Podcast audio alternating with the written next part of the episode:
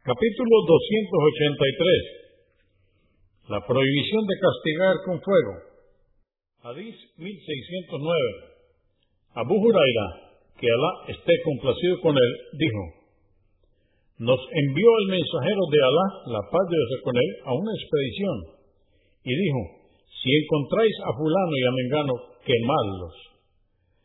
Pero después nos dijo antes de partir, os he mandado que queméis a fulano y mengano, pero verdaderamente el único que puede castigar con fuego es Alá.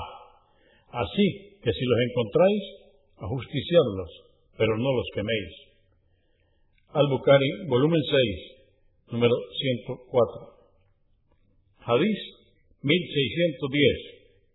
Ibn Masud, que al esté complacido con él, dijo, Estábamos de viaje con el mensajero de Alá, la paz de Dios con él, cuando hizo un alto y se alejó para hacer sus necesidades. Mientras tanto vimos un pájaro con sus dos crías. Tomamos las crías y se acercó el pájaro al nido y al no encontrarlos quedó agitando las alas.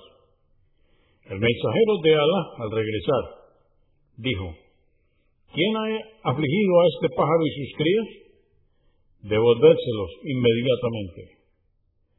En otra ocasión vio que habíamos quemado un hormiguero y preguntó, ¿quién lo ha incendiado? Dijimos nosotros. Dijo, nadie puede castigar con fuego, excepto el Señor del fuego. Abu Daud 2675